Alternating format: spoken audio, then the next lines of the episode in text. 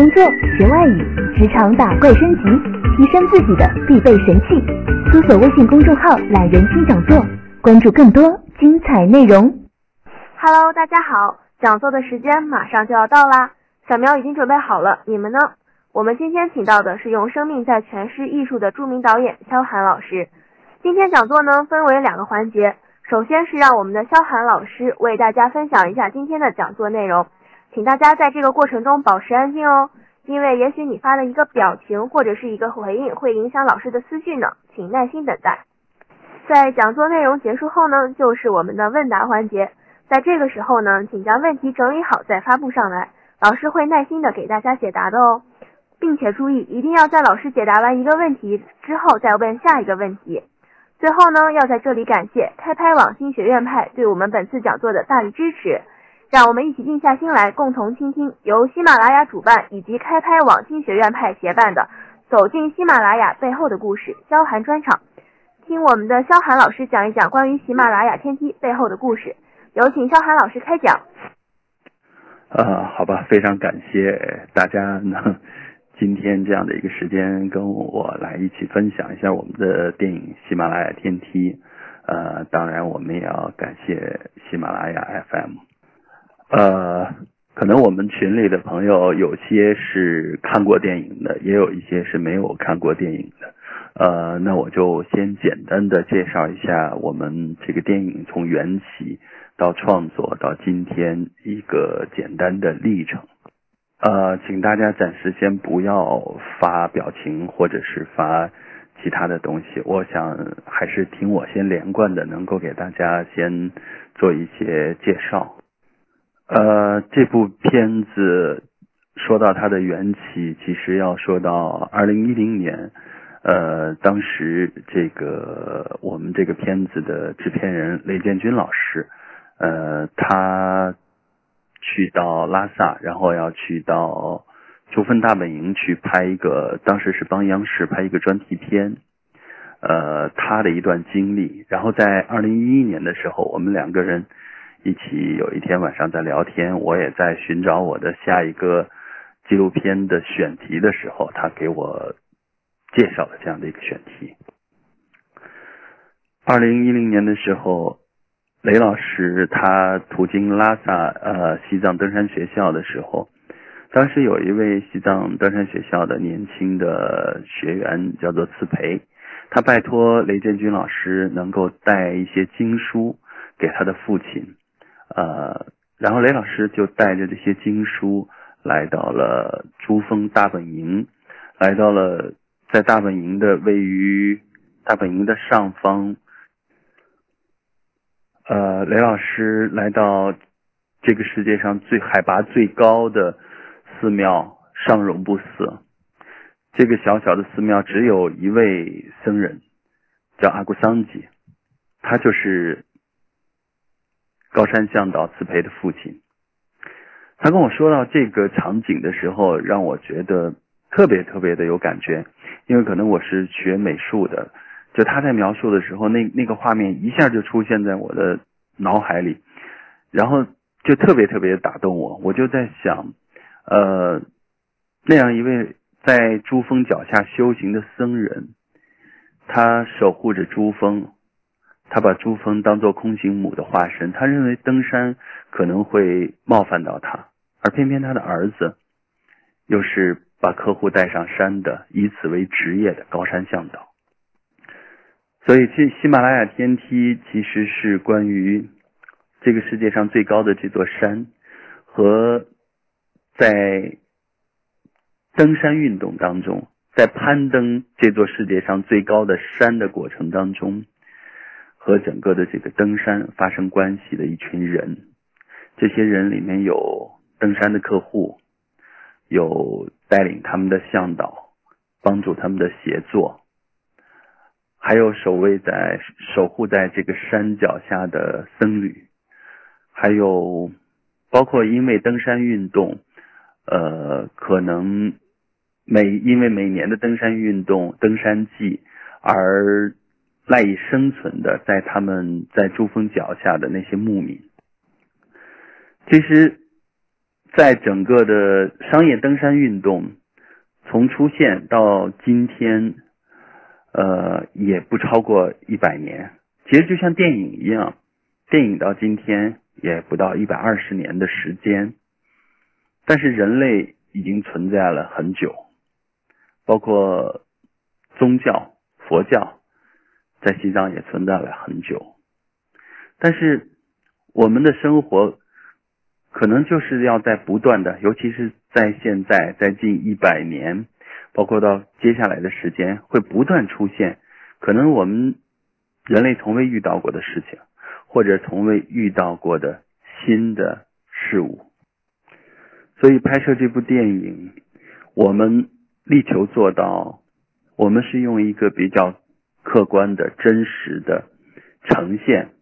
来表达我们。所了解到的这座山和围绕着这座山的，呃，围绕着这个登山运动的这样的一群人，他们可能有着不同的价值观，他们也可能有着自己对于登山不同的看法。我们力求做到，我们真实的去呈现这些不同，呈现一个多元的价值观，呈现给大家一个思考的更多的思考的可能。从二零一一年决定做这个选题开始，然后我们就开始了我们的呃呃前期的准备，开始我们拍摄的计划，呃，也开始了我们的田野调查，差不多做了一年多的准备，我们呃真正的开始拍摄是在二零一三年的九月份，呃。大概连续的拍摄了十四个月，到二零一四年的十月份，呃，完成了我们的拍摄阶段。在二零一四年十月份之后，我们开始我们的后期剪辑，差不多又做了十个月。在七月底，呃，八月初的时候，我们完成了我们的呃电影放映的审查。我们获得了龙标，再到十月十六号，我们正式的走进院线。差不多整个的这个创作跨度是四年。其实整个的拍摄和每一次媒体采访我的时候，都会问：你觉得这个拍摄最难度最大的、最艰巨的、最艰苦的、最惊险的内容是什么？其实。我到今天，我们的片子拿出来了。其实那些所谓的我们经历过的困难、艰苦、惊险，其实好像现在想想都不算什么了。呃，可能唯一可能我们每个人都会想起一些高反的那种感受和可能碰到的，但是今天好像想想那些都已经过去了，好像就都不是什么了。就像那个我们的制片人雷建军老师说的，呃，可能真正的最大的困难，到了真正要当他走进电影院的时候，可能才发现最大的困难是让纪录片真正的堂堂正正的走进电影院，作为一个真正的电影去放映，然后会有很多的观众能够买电影票进来。看这样的一个类型电影，我们到今天，呃，从十六号到今天，我们影院还是在给我们排片，虽然很少很少的影院在给我们排，但是今天它依然还在很多城市上映的，这其实也挺欣慰的。其实现在，呃，也也知道它的排片可能现在也在逐渐的下降。到今天，我们差不多票房，嗯，不到七，接近七百万吧。呃，这样的一个成绩，对于一个商业大片来讲，可能微不足道；但是对于一个纪录片来讲，我们也已经很欣慰了。虽然离我们内心所期望到它应该有的这样的一个空间，还觉得嗯，还有很多需要去努力的这样的距离。但是也还算不错吧，因为我们的票房还在增加，还是不断有人想要来看这部电影。呃，我们群里面可能是有的朋友看过了，有的没看过。所以我也不想去具体讲我们拍了些什么。我想就有一些呃看过的朋友，他们提出来的他们的一些疑问，呃比较有代表性的一些问题，我在这儿跟大家共同来分享一下。呃，比如说有人提到说，嗯，这样的一个片子，好像我没怎么感受到谁是主角，或者说，呃，这个故事是不是不够，故事性不够强，戏剧冲突不够。其实我想在这儿跟大家说，我们从一开始就选择了这样的一个表达方式。我们在做创作的时候，我们选择的电影语言和我们的一个表达方式，呃，就是坚持比较克制的去表达，而不是去人为的去制造一些戏剧冲突，不管是运用呃旁白，还是去强化某些东西，呃，这都不是我们想去做的。我们希望更真实、更含蓄、更朴素、更平静的把我们所感受到的那一切呈现给大家。也有朋友跟我说啊，第一遍看的时候，真的有很多人看了很多遍了。第一遍看的时候，确实也是觉得有一些散，或者说有一些呃摸不到头脑，感受不到一些东西，或者只对一些片段有感觉，会对整个片子。呃，还是有些摸不到头脑。但是当他看到第三遍，或者说更多的看到一些我们发布的文章和我们的一些交流之后，呃，其实他们真的能感受到，我们其实每一个情节、每一个细节，我们之所以选择在这八十八分、把六百小时的素材选出了八十八分钟，其实都是有我们想呈现的内容在里面。我们尽可能的用一些呃比较真实的呃，在大家看来可能是非常生活化、非常呃甚至有一些碎片化的那样的一些呃真实的纪实情节，来呈现整个的现在西藏这样的一群年轻人，呃，从珠峰脚下走到拉萨，呃。成长为一个高山向导，最终可能带着客户登顶珠峰的这样的一群年轻人，他们真实的生活，包括和他们的生活有交集的各种人的他们的真实状态。啊，也有朋友会觉得我们的选择的视角，呃，过于冷静，呃，过于高冷的一些。呃，其实这个，嗯。对，也因为有朋友也提出来，为什么没有把那种呃登山的那种更刺激的状态去呈现出来？其实我想说的是，呃，很多可能那可能真正登过山的人就会体会到，很多的那种艰苦、那种难受、那种难以承受的那样的一种艰难，其实是在一种相对平静的表象之下的。那才是一种真实的、真实的呈现。大家也都知道，其实，在我们生活当中，很多的波澜壮阔也都是在一些个平静的表象之下的。包括你内心承受着巨大的痛苦，也并不是靠面目的狰狞或者呼呼天抢地来表达的。很多时候，真正的一种痛苦，或者真正的承受着巨大的压力，可能在表象上看起来却是平静的。其实这就是生活的真实，所以我们不想用一种戏剧的方式、戏剧化的手段去表达一个真实的生活，而是希望我们的观众能透过这样的一种看似平静、朴素的、克制的这样的一种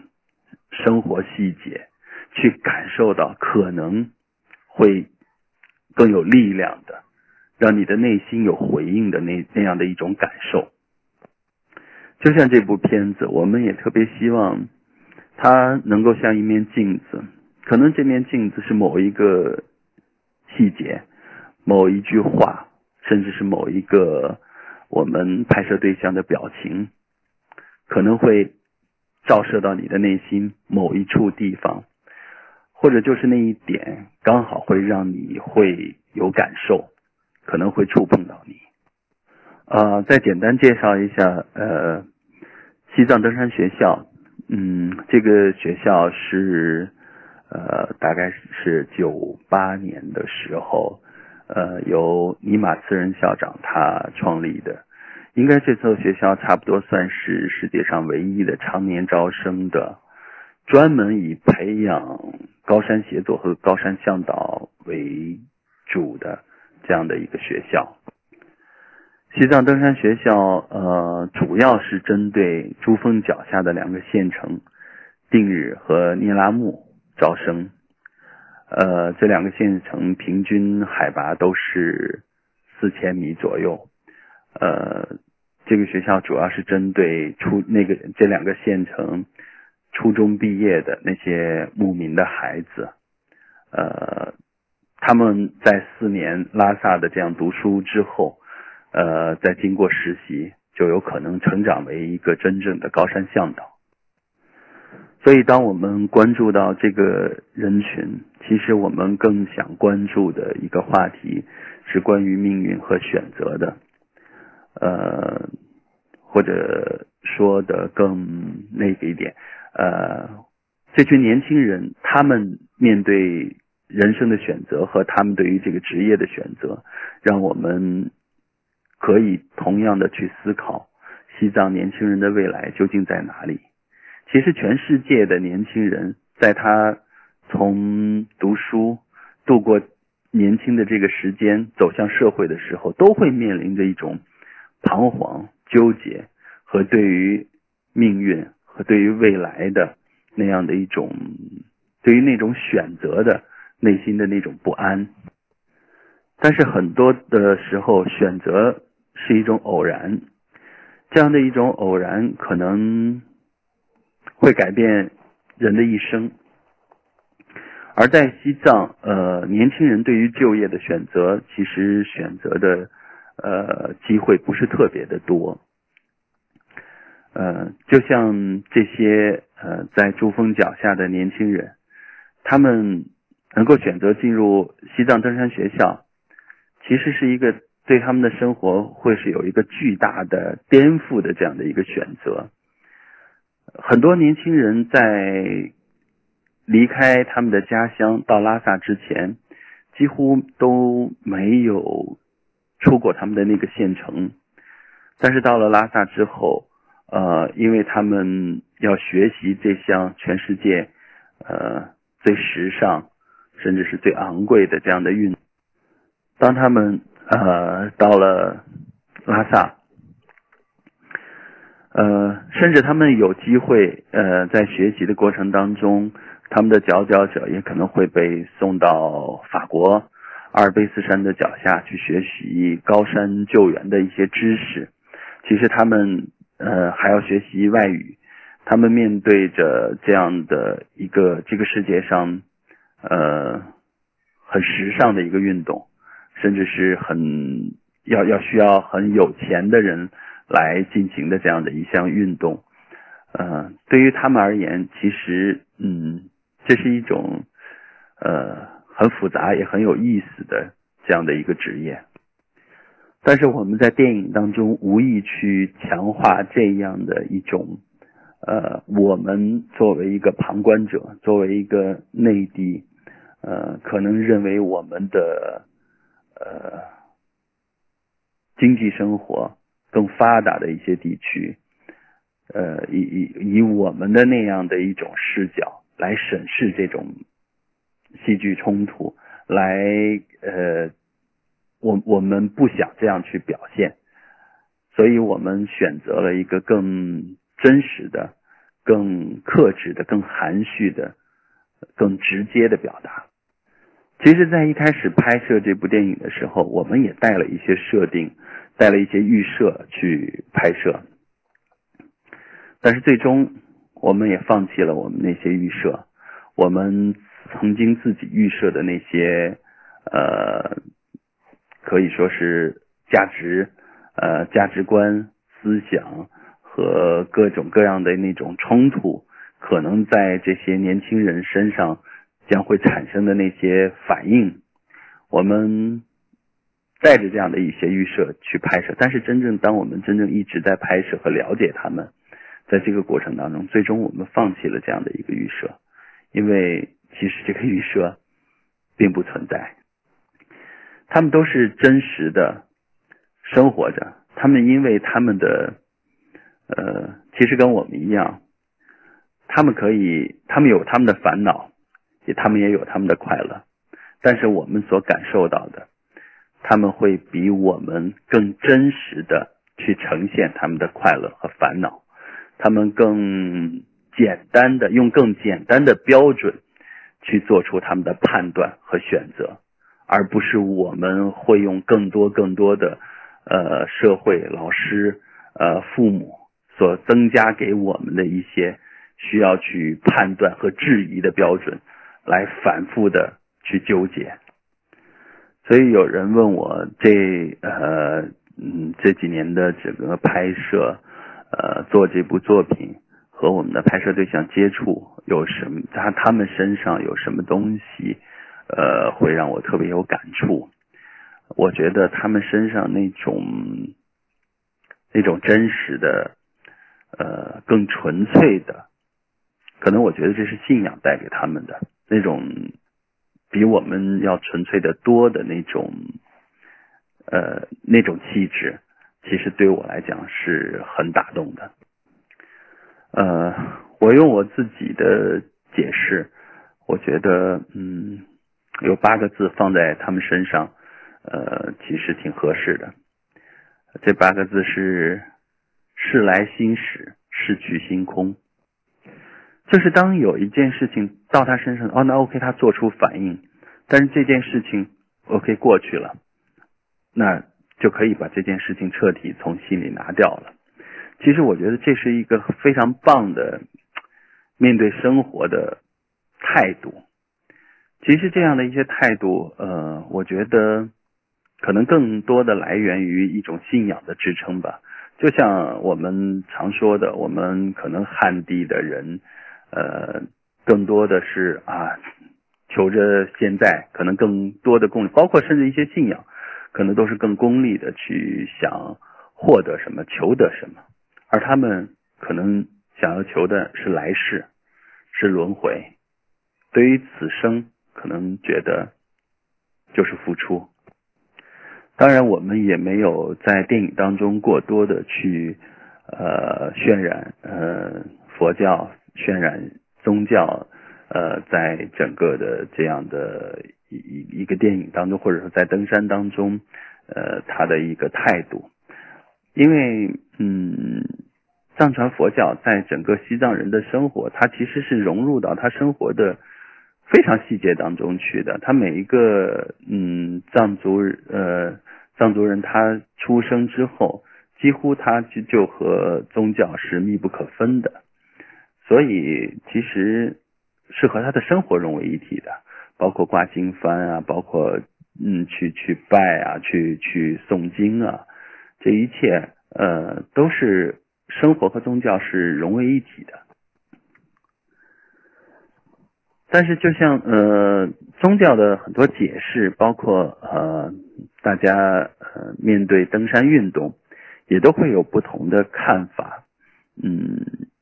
就像呃，我我们在片子里也有呈现，阿古桑吉他认为珠峰是空行母的化身，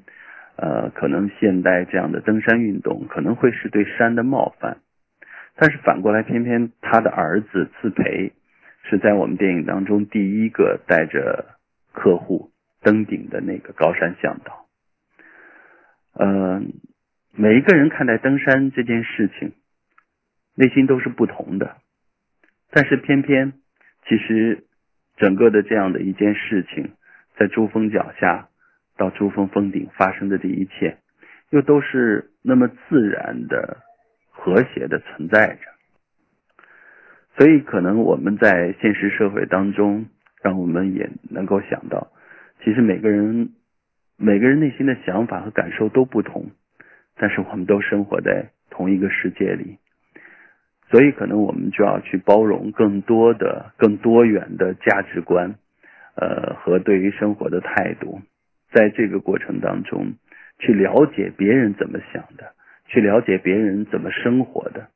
可能反过来会帮助我们对于生活的认识会更进一步。同样的，对于我们自己未来的选择和我们如何去度过我们的时光，也会有很多的借鉴。所以，我很想通过我们的电影，能够把这样的一个更包容的、更多元的价值观和对于这个世界的看法呈现给别人。其实，就像纪录片我所理解的，它可以给嗯。给每一个人看到，可能远离着你的生活，有另外的人，他们真实的用他们的状态生活着。这个世界上，有人和你过着不一样的生活，有人和你有不同的想法，这本身其实就很有趣。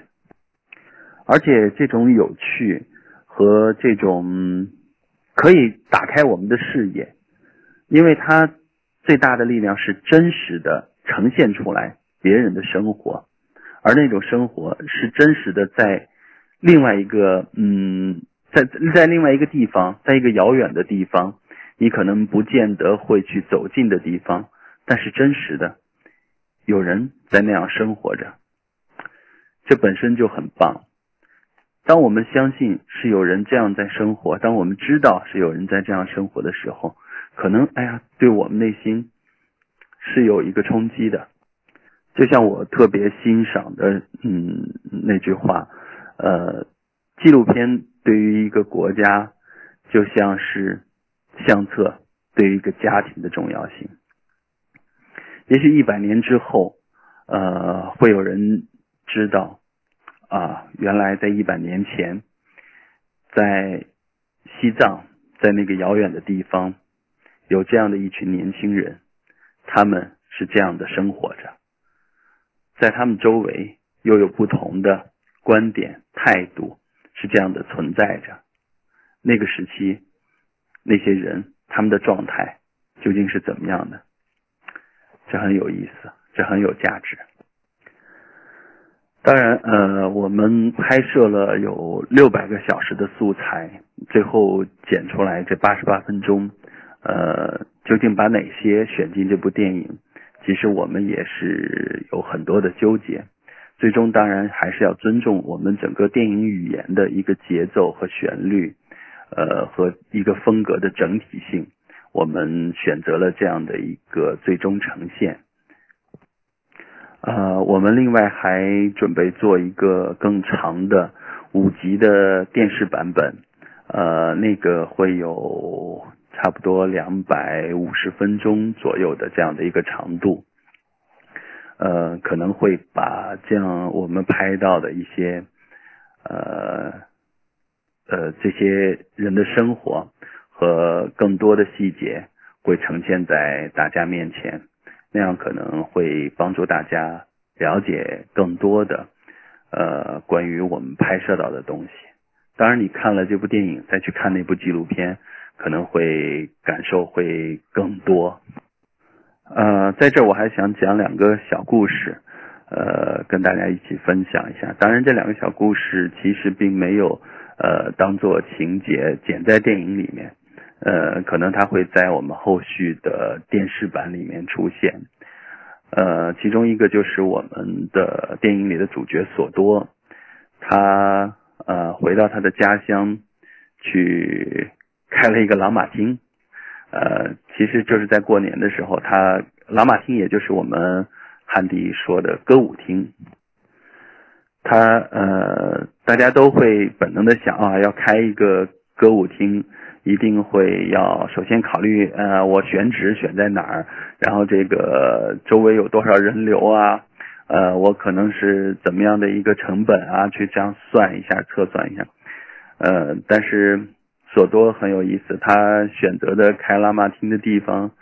距离这个居住人居住的村子有十几公里，而且是在一个废弃的羊圈里面，里边还有羊的味道。大家都会觉得这个地方会有人来玩吗？我们也同样觉得，呃会有疑问。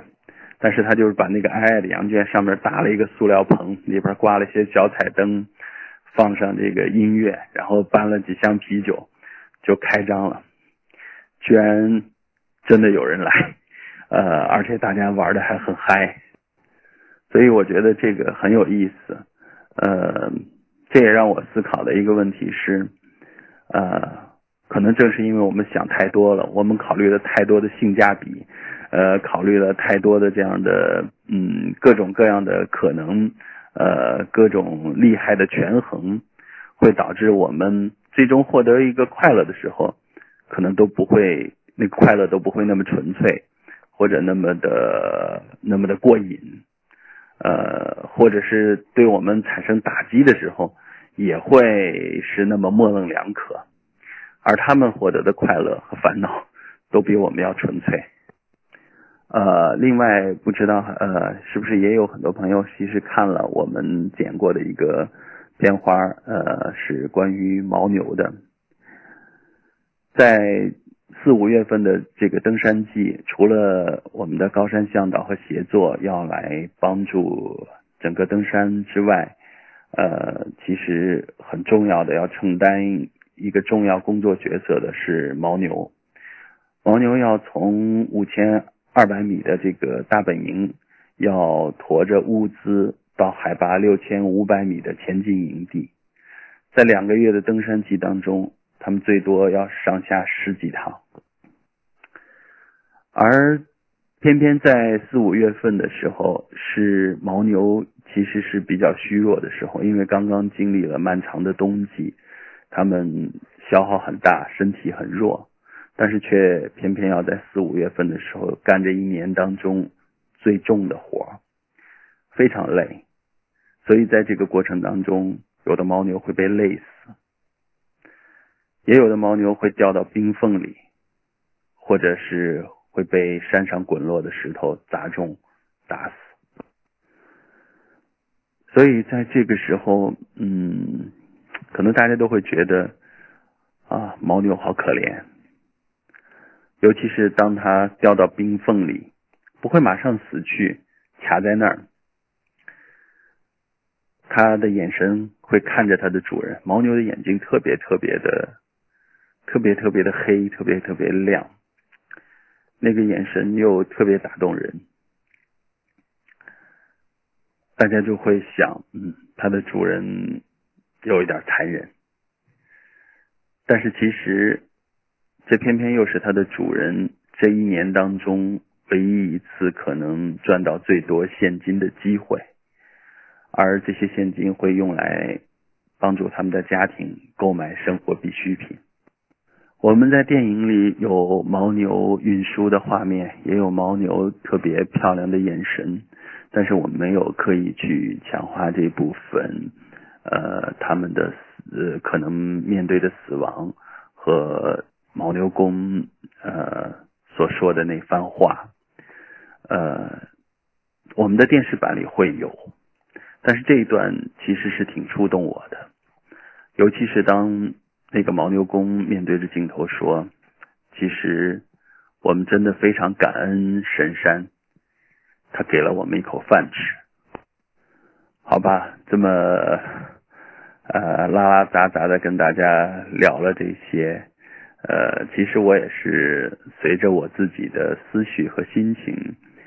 呃，跟大家随便聊一聊。呃，因为这些天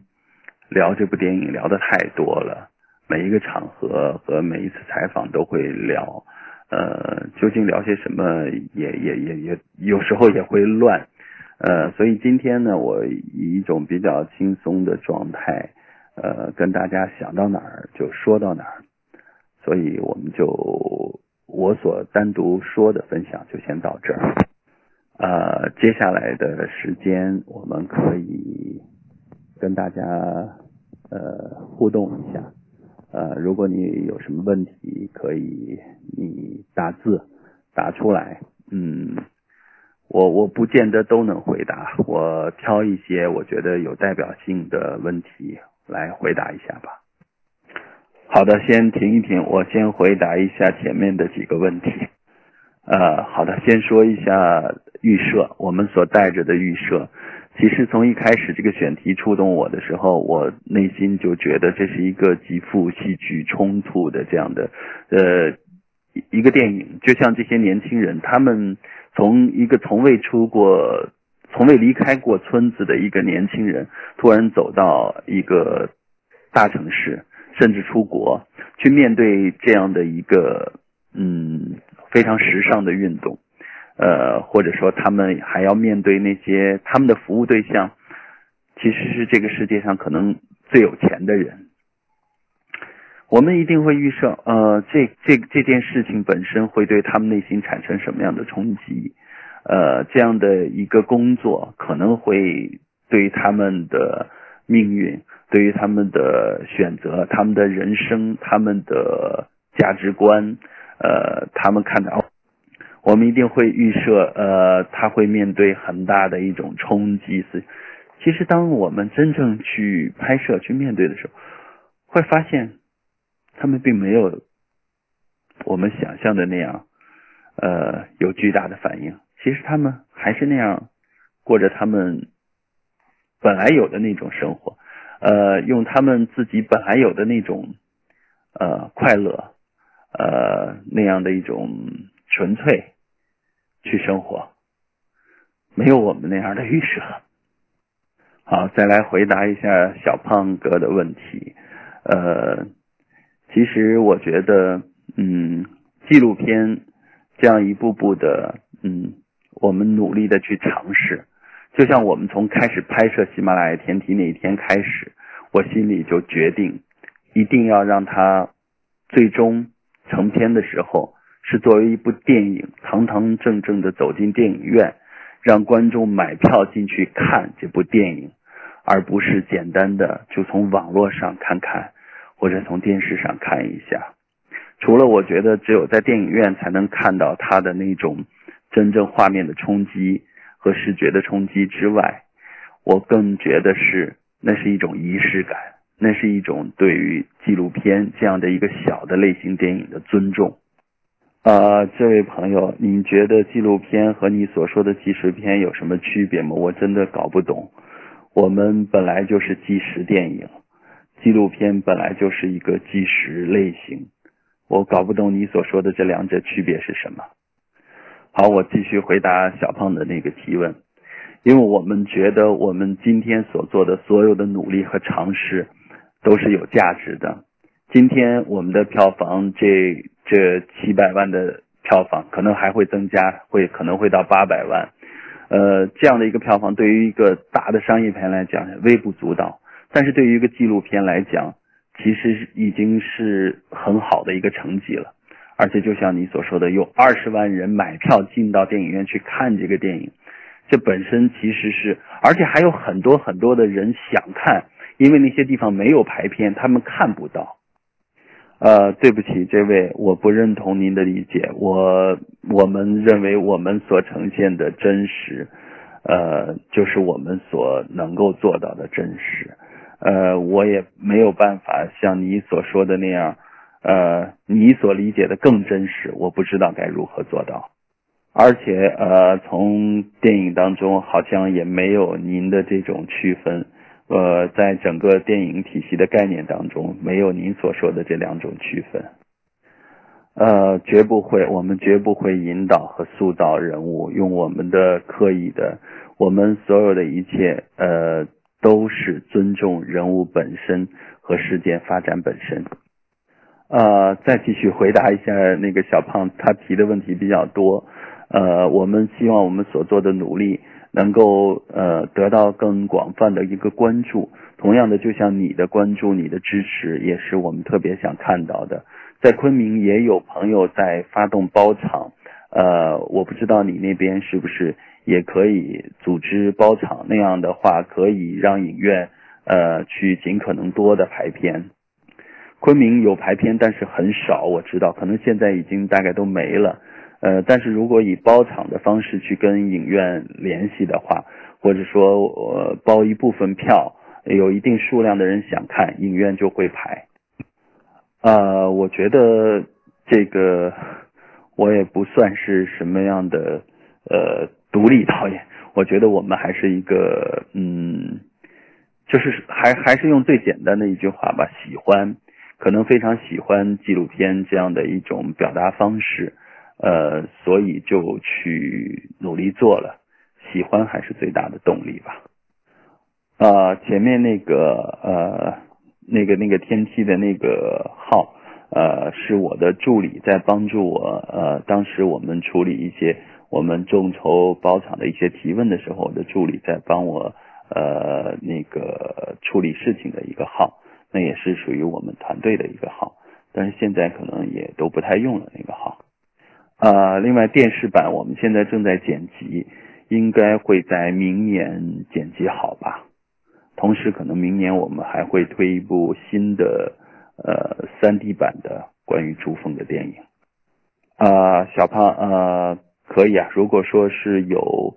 呃这这边拷贝没有问题，你需要拷贝或者哪个影院呃？而且昆明的影院都应该有拷贝，呃，他们都有收到拷贝的，呃，只要他们能放，肯定都有。呃，如果你这边有足够呃组织足够多的人呃包场的话，呃，我们争取看看我们主创是不是能来。